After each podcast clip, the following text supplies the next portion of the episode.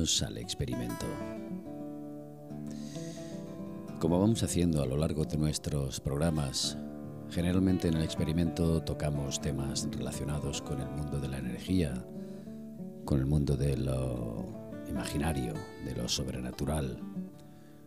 También hemos hablado de la ciencia y de la psicología y hoy, hoy vamos a mezclar una serie de temas que podrían encajar perfectamente en otro programa, pero hemos decidido que aquí, en este, en el experimento, puede tener su parte y sobre todo su parte muy emotiva. Hemos entrevistado a una persona, una mujer que se ha ido abriendo paso a lo largo de su vida en diferentes etapas creativas y también docentes y que finalmente ha decidido plasmar sobre determinadas obras una serie de historias, experiencias, relatos, sobre todo vivencias que la han ido despertando y le han mostrado distintas verdades acerca de, su existencia y de la existencia de la propia humanidad.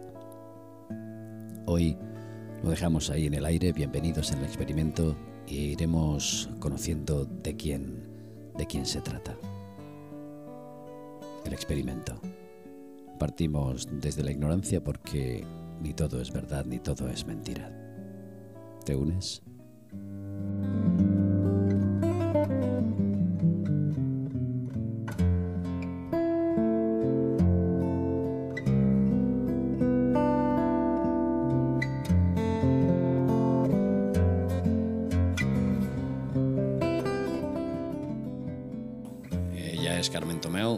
Decir que es poeta, pero yo os advierto que eh, toca muchos, muchos palos. Es una persona con una eh, iniciativa creativa muy, muy amplia. Yo la conozco, la conocí hace un tiempo, hablaremos de ello también.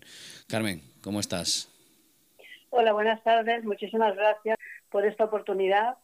Y, nada, pues muy bien, muy ilusionada, escribiendo a diario y, y, bueno, ahora mejor que nunca, porque con esta situación que tenemos, que hay que estar mucho tiempo en casa, pues mira, a mí me viene hasta bien.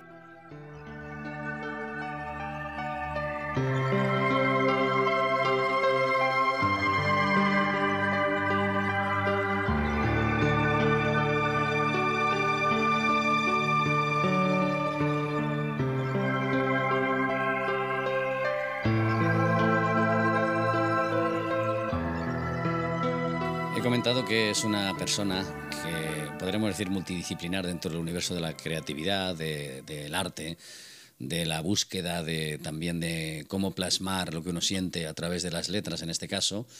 Em, pero vamos a empezar, vamos a empezar con lo que tiene escrito. Y luego ya en la segunda parte conoceremos quién es, eh, quién es esta Carmen Tomeo, esta creativa, esta persona, esta alma inquieta que, nos ofrece ahora eh, su universo literario a través de una serie de obras que vamos a conocer. Vamos a empezar, si te parece, eh, Carmen, por, por, tus principios eh, ya editados. Eh, hay tres, mm, la información que tengo son tres libros tuyos, Poemas desde la otra orilla, Canturrimando y Arcilla Roja sobre Arcilla Pobre. Ese es el orden, ¿no? Sí, muy bien. Pues mira, yo quiero contarte que escribo poesía desde que alcanza mi memoria a recordar y de una manera más consciente desde la adolescencia en que un poema despertó mi primera pulsión amorosa. Eh, este poema lo conservo porque años atrás, en una, en una, una compañera de, la escuela donde estábamos trabajando, pues me dijo que habían convocado en el ayuntamiento un concurso y que si tenía algo para darle, pues que lo llevaba el suyo, su poema y el mío. Bueno, pues unos meses después resultó que me, me, me copublicaron en un este, este poemario. Era un poema de amor y nada, si quieres empiezo por recitar este, porque esto es de lo primerísimo, de lo primerísimo que escribí, pues te estoy hablando de hace 30 años y no está corregido porque se publicó es decir, en no, el... ¿no pertenece a Poemas desde la otra orilla o sí? No, no, pertenece a Eso es ya, eso es creación tuya eso desde muy anterior, antaño. Eso es anterior, anterior a Poemas desde la otra orilla. Bueno, pues como quieras. Vale, pues te lo, te lo recito. Se titula Soñando.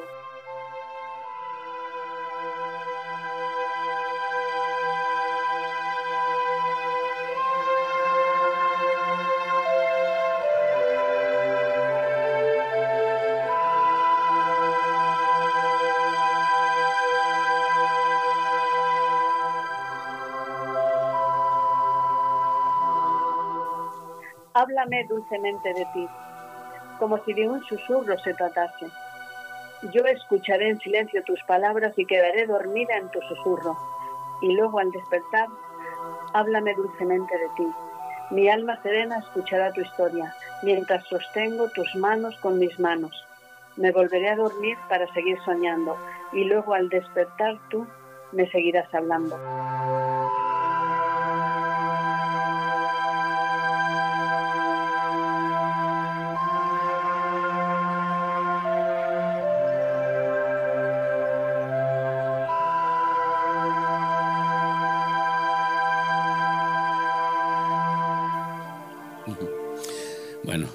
Pertenece a ese momento, ¿verdad?, de tu vida en el que empezabas a, escribir. y quería, sí, como te digo, quería dejar claro que no he empezado a escribir ahora, que, que es una cosa que me ha nacido de siempre, ¿no?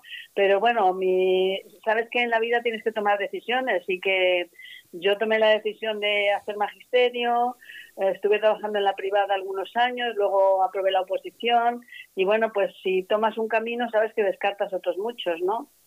Entonces, bueno, pues seguí escribiendo y mi poesía evolucionó de manera que aquellos primeros poemas de amor romántico quedaron atrás y empecé a darle forma a, a otro tipo de poesía, ¿no? Al ser maestra, pues la poesía infantil ha supuesto para mí una herramienta de trabajo y una forma de darle sentido a la formación creativa de mi alumnado.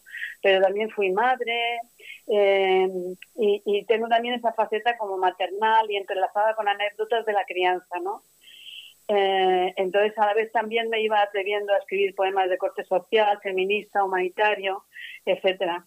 ¿Y, ¿Y dónde me lleva todo esto? Pues me lleva al momento de mi jubilación y, coincide con un conflicto social que tenemos, con un, conflicto familiar en casa cuando nuestra hija nos plantea, la menor, tenemos tres, eh, un hijo y dos hijas, y nuestra hija menor nos plantea que no le gustan los chicos y entonces entramos ahí en un conflicto eh, de no aceptación. Naturalmente creíamos que éramos personas eh, muy tolerantes pero resulta que cuando te toca a ti en la familia, pues resulta que no eres tan tolerante.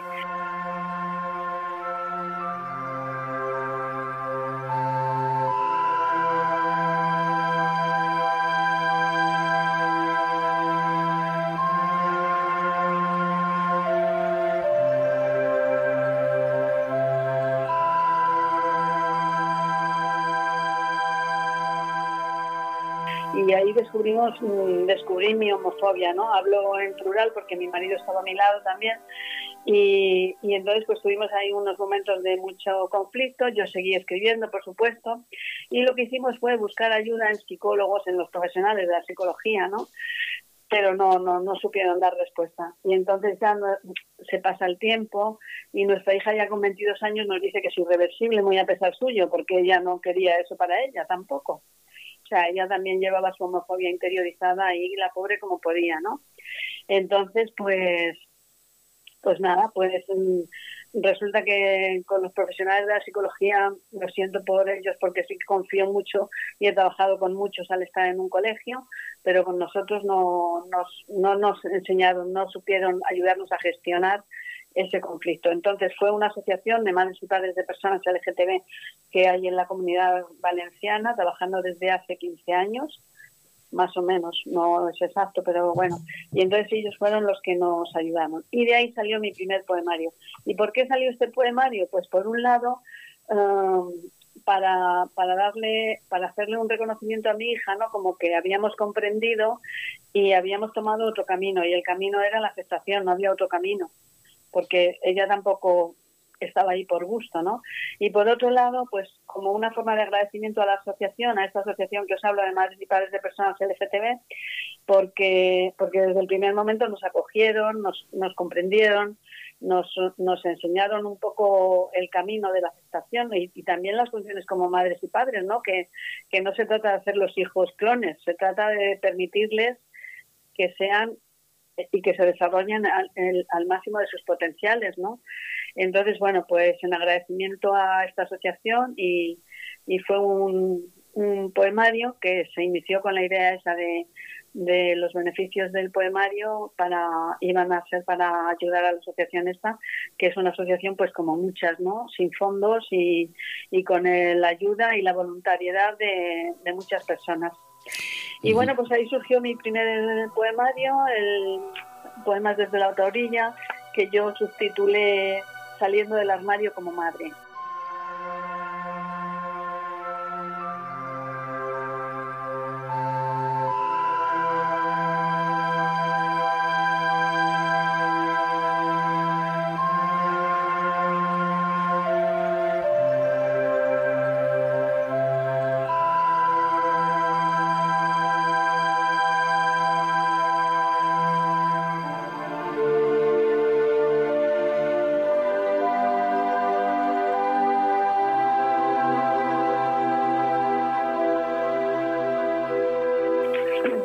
os quiero leer. Bueno, Juan, tú cuando veas que me quieres cortar, me cortas. No, no, ya te veo lanzada, ya te veo lanzada. Yo no tengo fin, yo no tengo fin. Te veo lanzada. la idea era distribuir la, la, los tres partes eh, o sea, la primera parte, los tres libros, ¿vale? Y luego eh, hablar un poco de, pues eso, de los procesos personales. Pero bueno, si los vas añadiendo en función de la creación de cada libro, no pasa nada, no pasa nada. ¿Sabes qué pasa? Que si no la poesía así toda seguida es muy aburrida. Entonces la, voy metiendo un poquito en lo que te voy contando y así es más amena. Bueno, aquí en el, una vez superado el problema, como te digo, pues yo me volqué en plasmar todo lo que había escrito en ese proceso que fueron nada menos que 11 años, ¿eh? No te estoy hablando de meses. Entonces, bueno, pues hice un resumen y recopilé los que más me gustaban y tal, y de ahí salió el libro de Poemas desde la otra orilla. Eh, nunca había pensado en publicar porque yo tenía mi profesión y ya tenía mi vida hecha y eso y lo hacía como un hobby, pero mira, surgió esto y, lo hice. Entonces, bueno, eh, hay un poema aquí muy importante que habla del momento de la gestación, ¿no? Y, y que lo he titulado La bomba emocional. Y dice así.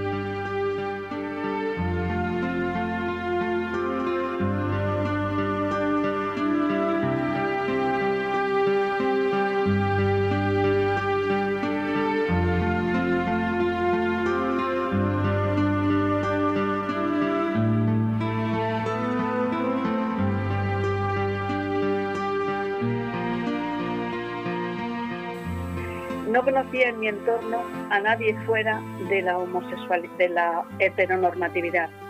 Por eso me sentí con libertad, con libertad para reírme de los chistes que contaban acerca de este grupo. Algunos muy grotescos, la mayoría vulgares y deshumanizados. Y un día, sin esperarlo, mi hija plantó cara a este incómodo asunto, golpeándome fuerte aquí, donde más duele. Me sacó los colores, una explosión de ahogo me arrebató la calma. Se me cayó hasta el alma. Enmudecí de rabia, vergüenza y cobardía en la montaña rusa de la emoción más honda. Se hizo en mí tal vacío que no alcanzaba a ver, ni a pensar, ni a oír. Solo sentía a mi niña sostenida en mis brazos llorar su desconsuelo. En ese gran vacío yo apunaba su sueño. Fue ahí. Ahí supe que llevaba casi un cuarto de siglo amando a esas personas que me inspiraban risa de desprecio y de burla. Y en ese desmedido paréntesis de espanto me intuí conspirando de manera mezquina contra los diferentes. A ver, eh, todo el proceso que te ha llevado hasta la creación de ese libro, eh, como bien has contado, es un proceso como mujer, como madre, como poeta, eh, ha sido como, como una canalización, como una exorcización ¿no? de, todas, de todos los procesos personales, ¿no? Y al final, evidentemente, ha creado una persona nueva, ¿no? Sí, sí, por supuesto, una persona nueva, completamente aliada del colectivo LGTB y bueno, y ahora estoy en la asociación entonces en la asociación y, y bueno y, colaborando activamente no solamente como socia de bultos sino eh, trabajando en, en, favor de estas personas que se merecen los mismos derechos y la y la misma dignidad que el resto de nuestros hijos e hijas Fíjate que lo que dices es muy importante y muy necesario para todas las personas que nos escuchen, para todos los que están en una situación similar y también pues para todas las personas que como tú tienen esas inquietudes eh, creativas, le ha servido para, para, pues para aprender, para, para darte cuenta, para transformarte. Es decir, ha habido un ejercicio terapéutico y transformador que, repito, para muchas personas que nos escuchen y que estén en esa misma situación les va a servir de mucho. Después de este libro, que, ya nos irás, eh, ya nos pasarás también algunos poemas para que los vayamos eh, pasando nosotros aquí, ambientándonos un poco con un fondo musical, si te parece.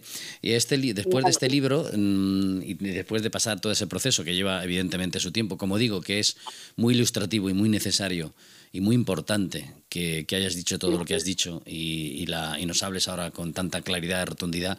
Después de ese libro pasa todo el proceso personal y claro, la poeta que hay dentro, una vez cambiada ya, mm, mm, sigue escribiendo y entonces sale canturrimando.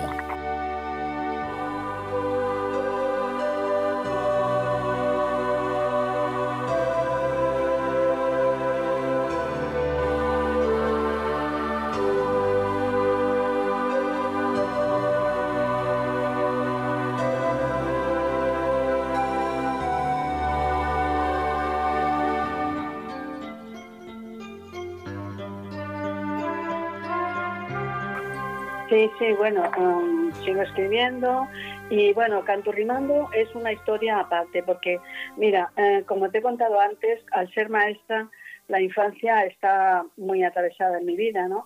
Entonces, el poemario de Canturrimando es otra historia, porque es una colección de poemas que yo he escrito a lo largo de mi experiencia como madre y, y como maestra en activo durante más de 30 años. Y bueno, como madre, fíjate tú, entonces, bueno, eh, lo que pasa es que son poemas infantiles, ¿vale? Entonces es una colección de poemas infantiles que tengo ahí archivados y que no, bueno, como aparcados, ¿no?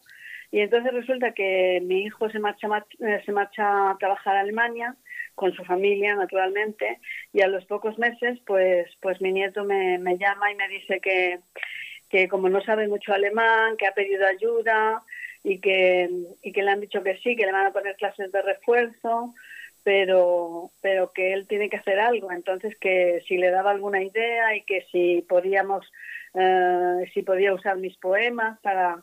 Entonces, bueno, pues mm, son poemitas, son poemitas muy sencillos, muchos de ellos son poemas para subirlos a escena, con lo cual son muy lúdicos y muy fáciles de entender. Y entre todos ellos, pues hay acertijos, adivinanzas y todo esto. Entonces, bueno, imagínate qué ilusión para mí, ¿sabes? O sea, es un, es un proyectazo. Entonces él lo que hace es ayudar a los niños que ya dentro del centro están estudiando español, pero es un, un, apoyo, un refuerzo para ellos para que su español sea más fluido, ¿no? Y bueno, a él le empodera muchísimo, a mí me hace mucha ilusión y por supuesto que colaboro con el centro y, y en ese grupo de estudiar español pues no solamente había alemanes, sino que había eh, niños de otros países, ¿vale? Y entonces, bueno, pues, pues muy bien. O sea, este poemario es, eh, son poemas que ya estaban escritos anteriormente a, la publicación, ¿vale? Y si quieres, pues te leo algunos. Sí, claro, sí, porque tal y como nos estás comentando, eh, vemos aquí el lado práctico, el lado educativo de la maestra. que ha sido y evidentemente de tu obra adaptada precisamente a eso, a un lado más lúdico y práctico. Vale, pues mira, aquí tengo uno que dice cosas de la infancia.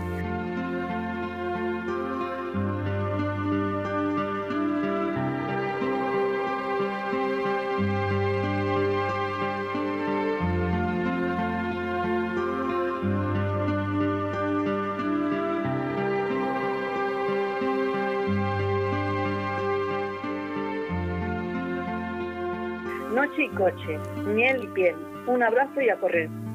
Silla y milla, brillo y grillo, escápate que te pillo. Cruz y luz, sol y col, vamos a marcar un gol. Masa y casa, asir y eñir, un besito y a dormir. Fíjate, nos recuerda, evidentemente, ya sabes de quién, ¿no? En los poemas típicos de Gloria Fuertes, exactamente. Es que, eh, sí, la verdad es que ha sido mucha inspiración para mí Gloria Fuertes. Pues Te leo otro que se titula Cuento corto. Fíjate, fíjate, antes de que nos lo leas, que es una forma, eh, como comento, didáctica, práctica, eh, poética y que nos, nos introduce en el universo de la poesía, pero al mismo tiempo nos introduce dentro de ese universo, como tú lo tocas, con esa sensibilidad y que a ver a partir de ahí la inocencia aprenda, ¿verdad? Y, se, y, conozca eh, cómo, entender las palabras. Claro, de, pensar. Pues mira, este de cuento, cuento corto. Carolina I fue la pionera. Carola II, gentil y profunda. Carola tercer, tercera, dispuesta y guerrera. Y Carola cuarta, ay, Carola cuarta, ay, ay, ay, ¿cómo sigue? Que no me acuerdo, ¿cómo sigue? Y Carola cuarta, calla, calla, que estoy harta de tanta Carola, Carola, Carola, no sigas, me aburro, ya me duermo sola. Muy bien. Ese es un cuento que lo he escrito para un niño que se quiere a la cama a dormir y entonces empiezas a darle vueltas ahí al tema del cuento y el niño ya dice, mira, ya déjame que ya me duermo solo. Fíjate la sensación que eh, yo no sé, no soy ningún experto, evidentemente, pero no creo que haya que ser muy experto para darse cuenta de la calidad y del valor y de lo que significa este tipo de escritura y de poesía, porque em, generalmente parece que, eh, y voy a trasladar esto un poco a, una visión más, digamos, social, el hecho de, de que existan determinados conceptos de lo que es poesía y de lo que es mejor o peor y de lo que eh, en determinados concursos puede ganar o no, yo creo que esto que, este, que estás escribiendo tú, mm, que llega directamente al corazón y que llega con cierta sensibilidad, mm, parece que no está visto, ¿verdad?, en determinados círculos como una poesía, pues eso, purista o que entre dentro de los conceptos básicos y demás, y sin embargo, eh, si todos son así, aparte que se lee de un tirón, te transmite muchísimo más. ¿Tú qué piensas? Claro, bueno, en realidad yo no me considero que escriba poesía culta, yo escribo poesía popular y además lo hago como hobby, no soy una profesional de la escritura, con lo cual para mí eso no supone ningún problema. Yo trato de que le lea un poema a un niño o una niña y que se rían o que piensen o que se diviertan, ¿sabes? Entonces, em, Pero fíjate, es mucho más poderoso eso, ¿eh? porque con un lenguaje claro, directo y sencillo llegas hasta una sensibilidad que con otras palabras tan cultas, pues a veces yo creo que, en fin, em, ya lo sabemos, ¿no? Es más fácil a veces así. Si quieres leer algún otro... Vale, mira, te voy a leer uno que, que habla de Valencia, ¿vale? Es una adivinanza, Calambur se llama.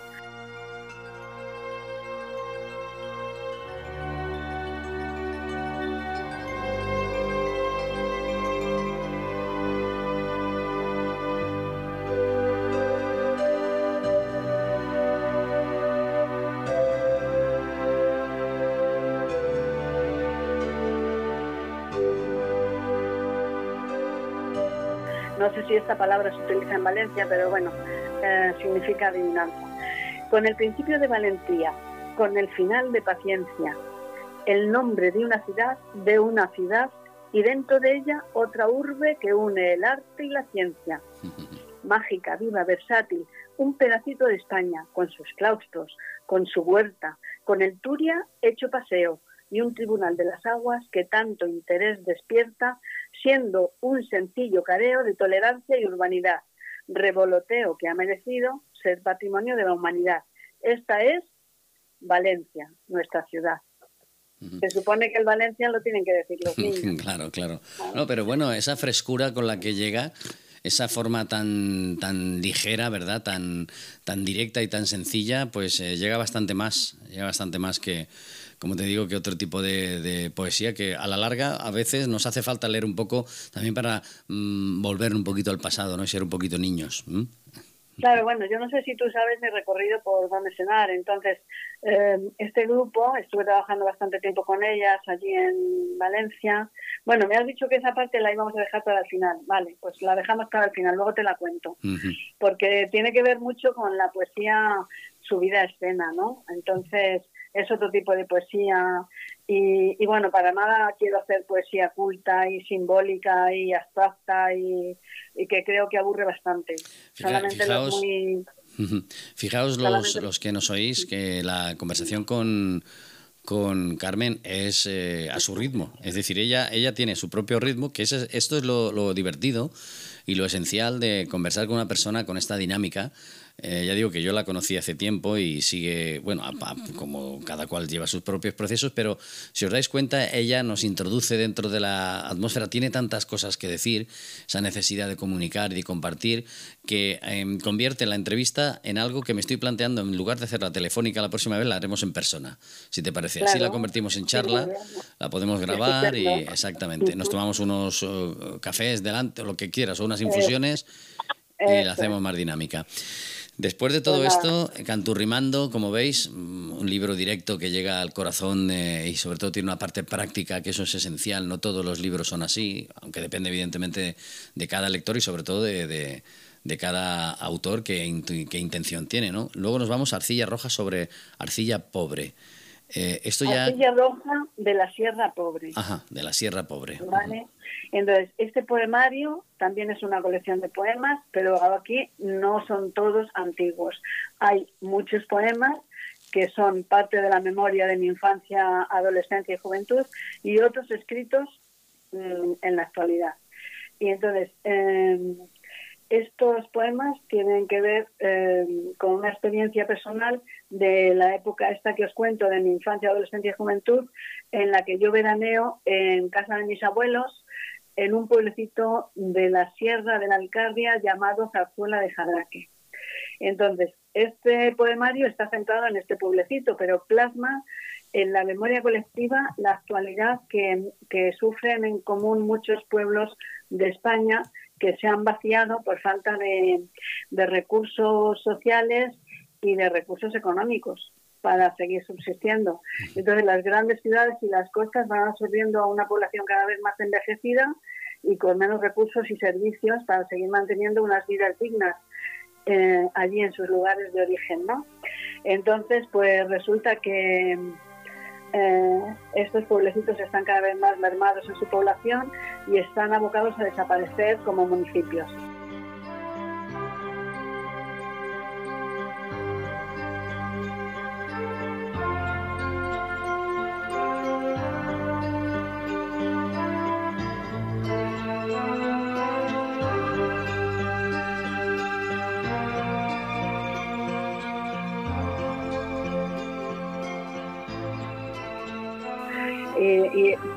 Forma que quedarán muchos de ellos como urbanizaciones de veraneantes o, domingueros.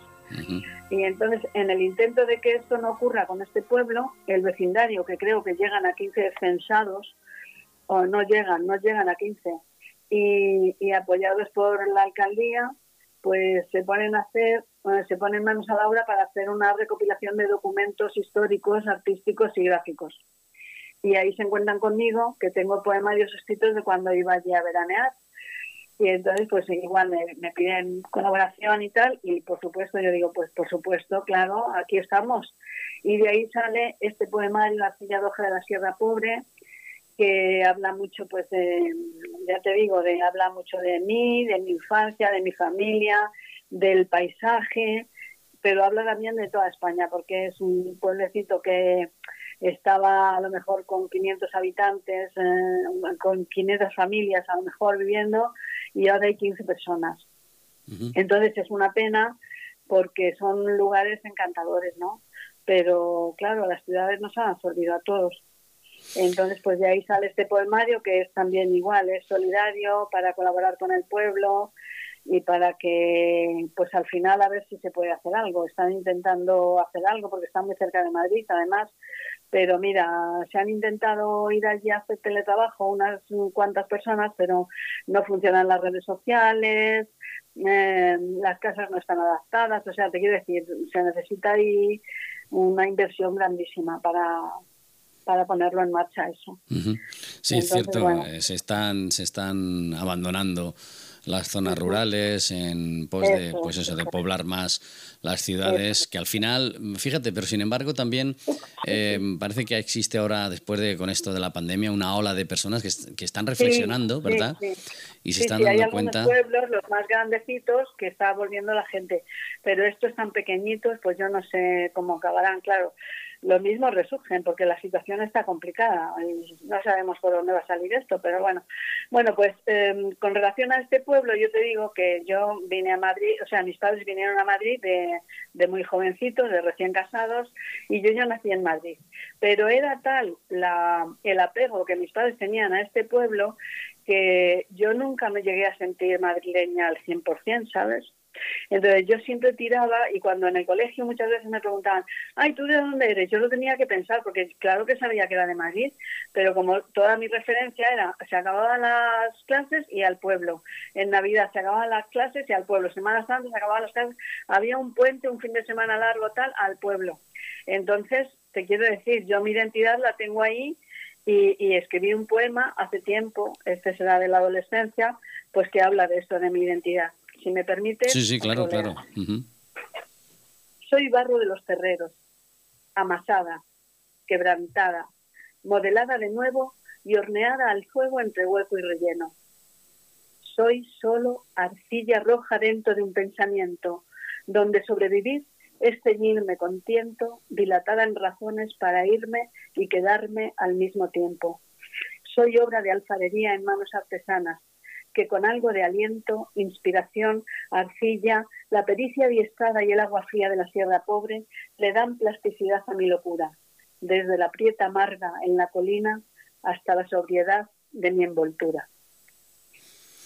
Pues fíjate, Carmen, eh, yo te conozco desde que eh, tuvimos contacto con aquella asociación que ahora hablaremos de ello, pero desde tu faceta de poeta no tenía el placer de haber leído en profundidad tus versos y puedo decirte no puedo decirte puedo decirte verás desde mi modesta opinión y en este programa que que bueno, pues que conoces a, todo tipo de personas que escriben, que para eso se hace, ¿no? Es decir, nuestra intención es tanto hablar con personas más o menos consagradas, el término este que a veces es tan, tan extraño, y personas pues que, que se lo están currando, en este caso como tú. Y puedo decirte que tu poesía, lo que tú escribes, desde todas las perspectivas y haciendo un resumen de, la, de los tres libros, aparte de ser directa y práctica, porque buscas una parte práctica y haber nacido de tu propia experiencia como, como mujer, como madre, como maestra, pues oye, no tiene nada que eh, envidiar de, de muchos escritos que hay por ahí.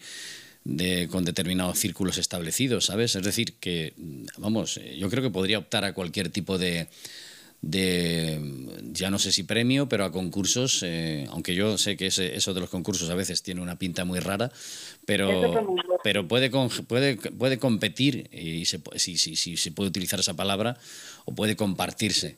En, en, otros círculos, no sé si te lo habrás planteado, eh, lanzarte a determinados concursos, porque es, suena muy bien, ¿eh? suena muy bien.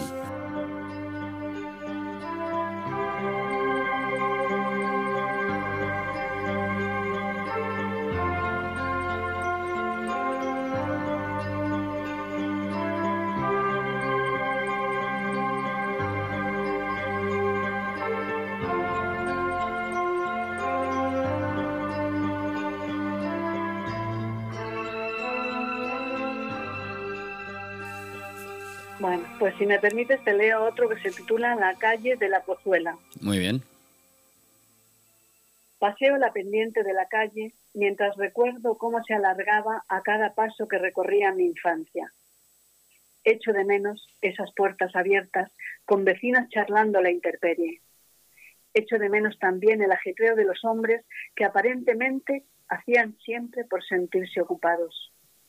Busco un número, pero no tengo claro el número que busco. Ni siquiera estoy segura si esta calle estaba numerada. Sigo andando y ahí veo la puerta, en horizontal, dos hojas de madera, con un tallado de manos artesanas. Acaricio la aldaba en mi memoria y la puerta se abre lentamente, permitiéndome revivir una imagen de lo que fue el salón de aquella casa, tan real como la brisa que me quema un 14 de agosto al mediodía. Todas.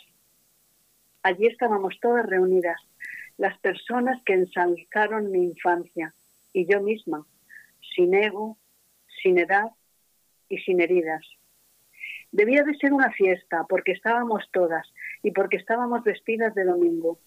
No he hecho en falta a nadie, ni una sola de cuantas fueron refugio a mi cariño. Insisto, insisto, insisto en ello. Y al margen de cómo está el, mundo de los concursos y, de lo que pues a veces tenemos unas opiniones que, a ver las haylas, como dice esto de las brujas, ¿no? Pero bueno, eh, yo creo que podría estar a la altura y puede estar a la altura y está a la altura de otros eh, nombres más o menos consagrados o de, o de aquellos que, que tienen ya algunos concursos y están moviéndose por los círculos literarios. Así que, no sé, si, si esta opinión mía te sirve para algo. Bueno, pues si quieres empezamos ya con la segunda parte y quieres que hablemos un poco de... Sí, vamos a, una vez ya conocidos los tres libros que esperamos que haya más y, e insisto en la calidad, de por lo menos en, lo que nos has contado, hay una calidad humana, una calidad muy vivencial, eh, hay una calidad práctica y directa que llega desde la inocencia, como nos has plasmado con los versos, hacia los niños, pasando por la experiencia como madre, después de cada uno de, los descubrimientos, y luego esta experiencia también acerca de, tus vivencias en los pueblos. Bueno, pues ahora sí, ahora hablamos un poco con la, con la Carmen, que, que en un momento determinado ya nos ha contado un poco cómo comenzaron todo esto, ¿no? Cómo comenzó el tema de la, de la, literatura en ella, de pequeña y demás, y luego ha ido dando forma, pero claro, tú también eh, no, no, no, empezaste directamente a escribir, sino que mm, te dedicaste a otras actividades, concretamente también, ya te digo, yo te conocí, ya digo a los oyentes, yo te conocí a través de una asociación en la que ahí empezaste a mover un poco todo este universo y, bueno, hacías de todo allí dentro. Hacíamos de todo. Bueno, pues mira, lo de escribir la verdad es que para mí siempre ha sido un poco hobby, pero también ha sido como una, herramienta que me ha servido en mis años de maestra y, lo he utilizado como para desarrollar esa parte creativa en mi alumnado. Eh, también creo que la poesía es, es terapéutica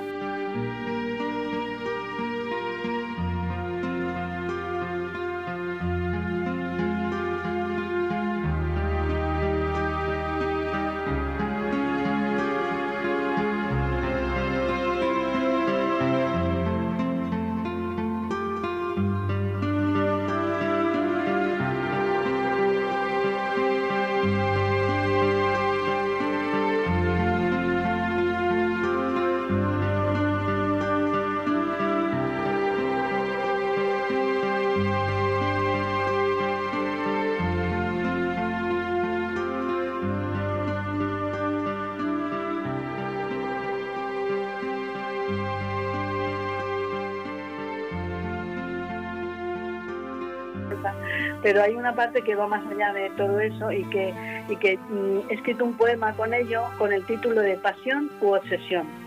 Y, entonces, si me permites, te lo leo, ¿vale? La poesía me acosa incluso cuando duermo, y cuando me despierto la palabra reposa, pero sigue el ajetreo en mi mente ruidosa coordinando pronombre, sustantivo y adverbio. La poesía me acosa incluso en el reposo, y cuando de mañana me apabulla de nuevo, se propaga la rima a modo de placebo y encuentro ese sonido musical ingenioso. La poesía me acosa incluso en el sosiego, y cuando acierto darle un lugar adecuado a esa palabra nueva de corte empoderado, mi razón se acelera y se convierte en fuego. La poesía me acosa como una fortaleza, cerca mis emociones en arpegio encumbrado, y cuando los jardines de mi sueño ha cruzado, orquídeas y amapolas aplacan mi cabeza. La poesía me acosa incluso en la quietud. Padezco la sublime dolencia del poeta. Y cuando al fin encuentro el verbo que me inquieta, entre relampagueantes versos estás tú. La poesía te acosa. Em, ¿Piensas que, la, que, que tu, tu, visión de, la, de lo que escribes em, desde esa perspectiva que nos cuentas, mm, evidentemente puede servir a la gente, ¿no? Ese planteamiento que haces de, de la poesía tan instructiva y tan práctica y que dices que, por supuesto, te acosa porque, porque la llevas dentro, pero ¿crees que puede servir y puede alentar a la gente? Hombre, yo creo, yo creo que sí, que porque es, es como una pasión, ¿no? Yo lo, titulo pasión o obsesión. Eh, muchas veces, en muchas épocas de mi vida que he estado más aturullada, más ajetreada, pues he cogido todos los textos que tenía escritos y, los he tirado porque he dicho esto no sirve para nada, es una tontería, no me lleva a ningún sitio, estoy perdiendo el tiempo y lo he roto. Pero al día siguiente ya estaba escribiendo otra vez. Entonces, quiero decir, claro que si a alguien le pasa esto y, y encuentra que en mis palabras, a lo mejor la palabra acosar, fíjate tú, como ahora se está utilizando en un, Bueno, pero es entendida, es entendida, tal y como la comentas tú, es entendida. ¿sabes? O sea, que es que vuelve a mí, que vuelve y que vuelve y que vuelve. Bueno, mira, ahora me has planteado una cuestión con la palabra acosar cuando me lo has dicho, porque lo he visto que te lo has tomado como en un sentido despectivo la palabra acosar, ¿verdad? No, no, que va al, revés. En este caso, lo que tú hablas de la poesía te acosa porque la tienes dentro, porque es algo que vives y no desde el punto de vista invasivo. Bueno, te invade, evidentemente, porque es una necesidad y que, y que además te saca lo mejor, te saca lo mejor de ti, ¿sabes? ¿Te has planteado después de todo esto em, dedicarte plenamente a escribir y decir, bueno, eh, no solamente ya para mí o editar mis libros, sino escribir desde el punto de vista, si podemos llamarlo profesional, es decir, salir ahí a la palestra para que la gente te conozca? Bueno, yo, yo estoy haciendo eso ya, ¿eh? A ver, yo estoy ahora con mi primer poemario, Arcilla de... Uh, espérate, que no, que no me acuerdo ahora. Poemas desde la autoría. Tú sabes que yo, como desde que he aceptado a mi hija, pues estoy en la asociación Sumando. Sumando se llama en Madrid, Sumar en Valencia, pero yo ahora mismo estoy en Madrid. Entonces, em, estoy haciendo recitales para dar a conocer la problemática, porque eh, es un problema que parece que está resuelto, pero no está resuelto. El tema de la homofobia, el tema de la transfobia, no está resuelto. Entonces, yo hago mis recitales y yo siempre hablo de, esa problemática, no para, no para intentar convencer a nadie desde el corazón, no quiero convencer a nadie de nada, simplemente quiero que vean, eh, que, que tengan otro punto de vista de que las personas lo primero que somos es personas. Y después todas las etiquetas que nos van cayendo encima como condicionamientos sociales, eso nos los podemos quitar y poner como complementos cada vez que queramos, porque hay veces que no nos ayudan a ser personas, a ser mejores personas, que nos ayudan simplemente a destruirnos unos a otros, a dividirnos unos con otros, y entonces eso no nos conduce a nada. Entonces yo, claro, mm, eh, yo ya estoy haciendo recitales y, y estoy Mm, potenciando mi poesía. Lo que pasa es que llega muy poquita gente. Yo siempre hago eh, publicaciones eh, pequeñas, ¿no? De 200 eh, ejemplares que los reparto mm, el 50% para solidaridad y el otro 50% para regalar entre familiares y pues Fíjate tú, eh, Carmen, que, eh, a ver, nosotros siempre intentamos, desde el programa, intentamos dar a conocer todo tipo de personas que que escriban o que tengan cualquier actividad creativa para darlas a conocer. Y ahora también, como estamos trasladando los programas en, directo a la FNAC, pues te proponemos a ver si podemos ver alguna fecha, te proponemos a ver si, si, si hacemos el programa allí eh, en la FNAC, ¿vale? Que asista gente, lo pues vea y participe directamente, así te conozca. ah, pues me parece muy bien. Pues cuando tengamos unas fechas ya eh, más o menos eh, para el calendario del año próximo, nos ponemos en contacto otra vez contigo y hablamos de esto en directo porque es un tema, como tú muy dices, necesario y demás. Eh, pues nada, encantado, yo encantada. Claro, eh, todo esto, eh, vuelvo a insistir en lo mismo, todo esto forma parte de una persona que se está abriendo el paso, se lo está currando ahí en las sombras y que dice, dice mucho más porque encima, si, si estáis escuchando el servicio que hace, porque hace un servicio, no solamente ya ella como persona, como ser humano, como mujer, como madre, exterioriza todo lo que siente, sino que hace un servicio porque la parte práctica, insisto, en lo, todo lo que escribe, la parte didáctica como maestra, se nota evidentemente tu mano ahí pues está, está plasmada en cada uno de tus, de tus, de tus poemas. Em, tú, eres de las que piensas que em, la autoedición eh, es un problema, eh, porque claro, el que autoedita se tiene que currar la fórmula para, salir adelante y, no tienen distribuidoras y demás, ¿no? Entonces es una doble trampa, es algo que... ¿Cómo lo valoras tú?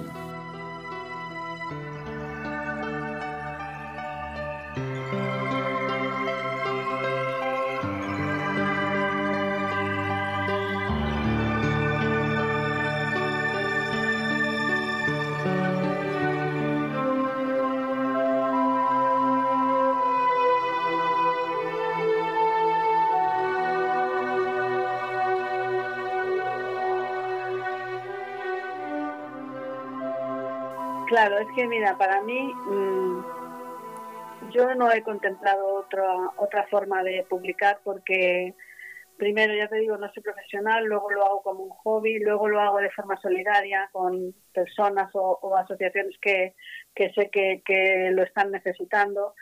Entonces, ya te digo, mm, y tampoco mi vida depende de eso. Si mi vida, mm, si mi economía dependiese de la poesía, porque no se, se pierde dinero siempre, ¿sabes? O sea, yo, el tipo de publicación que hago, que son 200 ejemplares, la mitad la, la doy eh, en solidaridad a alguna asociación o algún grupo y, y la otra mitad la regalo entre familias y amigos, pues como comprenderás, eh, es un gasto.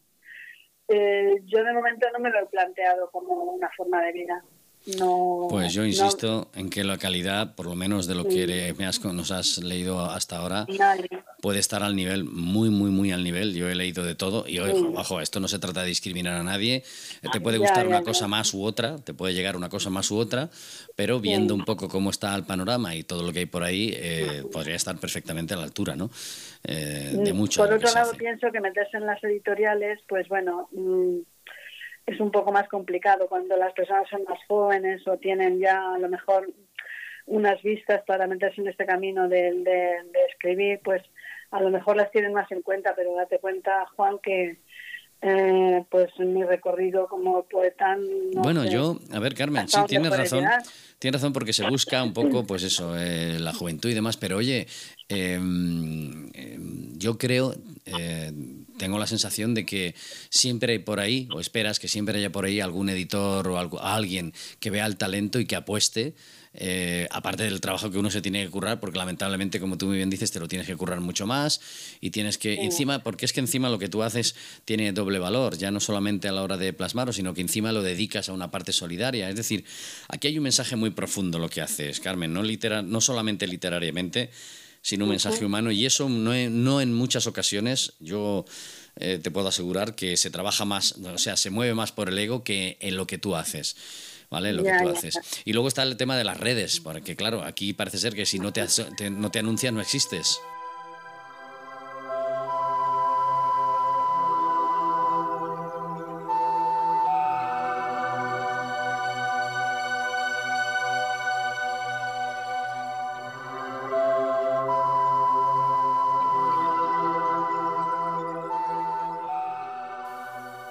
Tema de las redes es otro tema mayor para mí porque pues me manejo como puedo y tengo eh, un canal de YouTube y tengo eh, Facebook, pero no, o sea, no lo domino ni, ni lo uso a diario ni nada porque mi placer es escribir, no hacerme publicidad, ¿sabes? Entonces, bueno, lo que me gusta mucho es mm, compartir con grupos literarios, pues allí en Valencia, bueno, se los conoces a todos, seguro, amigos de la poesía, la guardilla de Teresa Espasa, el Ateneo de Blasco Ibáñez, Don Senal, que ahí me representan, me han representado varias, varios poemarios ahí, entre ellos... Mmm, bueno, mm, uno sobre la mujer. A ver, y, no, se te ha ocurrido participar en los concursos que hacen ellos? Por ejemplo, yo conozco a María Teresa, a Blas Muñoz, a, toda la gente que se eh, mueve dentro de esos círculos y, bueno, participar. Sí, sí, pero eh, el tema de los concursos no ha sido una cosa que me haya ocupado mucho tiempo en mi vida porque. Eh, realmente yo escribo como que es una escritura un poco más íntima, ¿no? Como para mí. No sé si tiene interés para, oh. para un concurso literario. No son todos los que están y están todos los que son, ¿sabes? Y a veces esa escritura de la que tú dices más para mí, a veces dice mucho más y, mucho más que los que escriben para afuera, ¿sabes? Yo siempre hablo, utilizo la palabra ego porque al final es lo que mueve a mucha gente. Yo insisto en que tiene, pero bueno, es opinión mía. ¿eh? sí, bueno, pues nada, pues yo no sé hasta dónde llegaré. Yo estoy escribiendo ahora, eh, desde que me he jubilado a diario y estoy con mucha ilusión, tengo muchos proyectos. Bueno, tú sabes que, bueno, es que mm, mm, me acabas de decir que no lo sabes, pero yo creía que sí que lo sabías. La asociación cultural que yo tuve, de la cual era em, coautora, no sé cómo se dice, porque está, iniciamos tres mujeres eh, luego fuimos cinco y luego fuimos, llegamos a ser siete. Y ahí ya se nos hundió el, el tema por, por, falta de subvención, porque no había forma de sacarlo adelante más tiempo, mm, poniendo dinero todos los meses. ¿eh? Entonces, bueno, pues ahí empezó todo por la poesía. Entonces empezó todo por la poesía, hacíamos recitales literarios y ahí tuvimos un movimiento muy interesante en Valencia, en Happy Kite. Sí. Pues, a ver, yo sabía que en aquellos momentos tú estabas buscando fórmulas, ¿no? Para escribir y demás y tal, pero bueno, eh, exacto, hablabas de poesía, sí que es cierto que, que pues eso, que el Happy Kite pues iba mucha gente de todas las, de todas las ramas creativas y que ahí hacías exposiciones y demás, ¿no?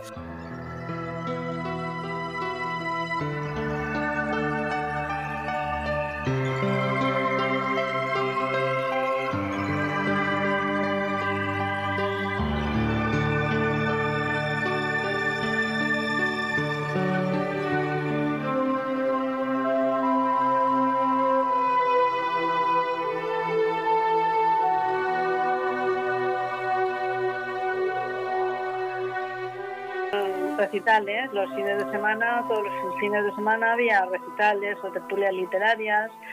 O, y entonces, bueno, pues mm, fue una experiencia muy bonita, la verdad, ¿eh? muy, muy interesante. Estamos llegando...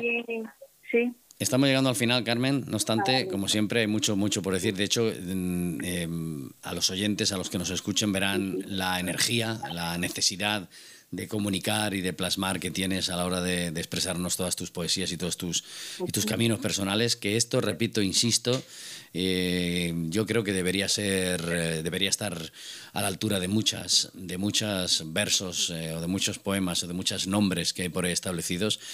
Y repito también la frase, no son todos los que están y están todos los que son, y a veces hay determinados egos que impiden que otros en las sombras, lo que tú dices, escribo para mí y demás, bueno, pues hay a veces escritos para uno que dicen muchísimo y que pueden estar mm, a la altura de... Hacia, así que vamos a ir terminando, Carmen. Eh, te emplazamos para posteriores programas y también, como te he dicho también, eh, para, para un posible programa eh, en la FNAC en directo, si te parece. Muy bien, pues nada, muchísimas gracias, agradecida. Claro que sí, tengo muchos proyectos, concretamente uno sobre la mujer, un poemario nuevo sobre la mujer y otro sobre la guerra de Afganistán que, que lo inicié cuando nuestras Fuerzas Armadas iban allí supuestamente en misiones de paz y, y, se ha desmontado aquel chiringuito, pero Afganistán sigue igual, no, peor, está peor ahora.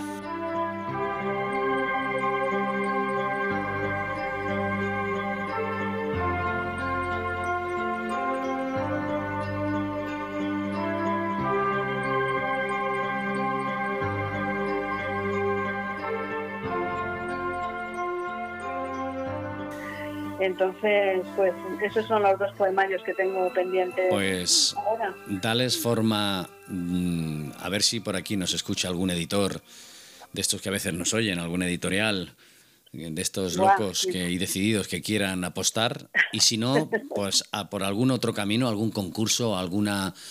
Eh, está claro que uno se lo tiene que currar el doble. Eh, bueno, pues ya me dirás alguna fórmula, porque la verdad es que yo sé que tú eres una persona que, que se mueve muy bien, que sabe manejar eh, el tema de los contactos y, bueno. ahí estamos, ahí estamos. No te preocupes que yo siempre que hay alguien que puede hacer algo, nosotros desde aquí, evidentemente, yo personalmente pues intento ver qué posibilidades hay. Luego, pues ya sabes que hay de todo, ¿no? Hay gente más interesada, menos interesada, pero repito, em, yo soy de los que piensan que debería existir un canal de televisión donde toda la gente tuviese sus 15 minutos eh, para recitar. Exactamente, para recitar o para decir sus canciones, pero abierto, un canal abierto para que lo escuchasen todas las personas y lo vieran todas las personas, porque hay mucho talento por ahí y muchas personas como tú que dices tú que te lo escribes para ti, pero tienes mucho, mucho, mucho, mucho mensaje. ¿Sabes, Carmen? Mucho mensaje.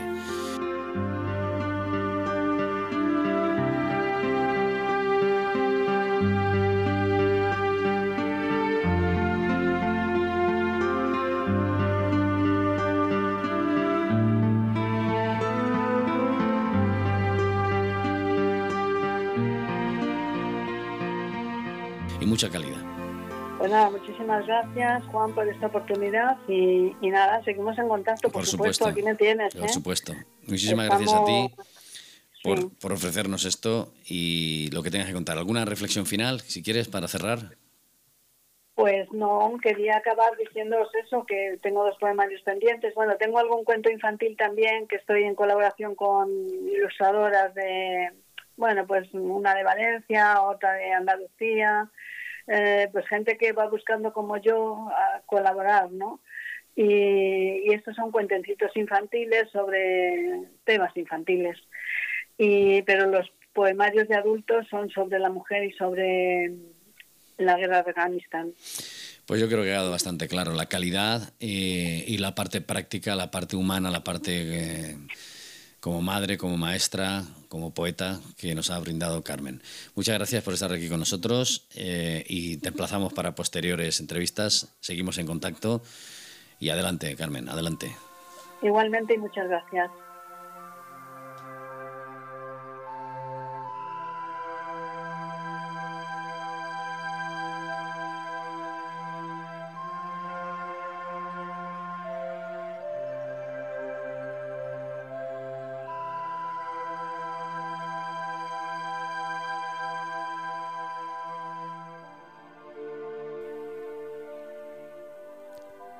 Y hasta aquí este viaje que nos ha ofrecido Carmen Tomeu. Como habéis visto, un viaje lleno de emociones, lleno de humanidad, lleno de sentimientos, un viaje que va mucho más allá. Si queremos escuchar, si queremos entender ese mensaje de la propia experiencia que nos ha contado Carmen, de todo lo que ha tenido que ir adaptando a su propia existencia y de todo también lo que le ha servido a lo largo de su vida como formación para plasmarlo y para darlo a conocer y así también para transformar algunos conceptos personales y quién sabe quizá si transformar los nuestros. El experimento. Hoy con Carmen Tomeu. Partimos desde la ignorancia porque ni todo es verdad ni todo es mentira. ¿Te unes? Hasta el próximo viaje.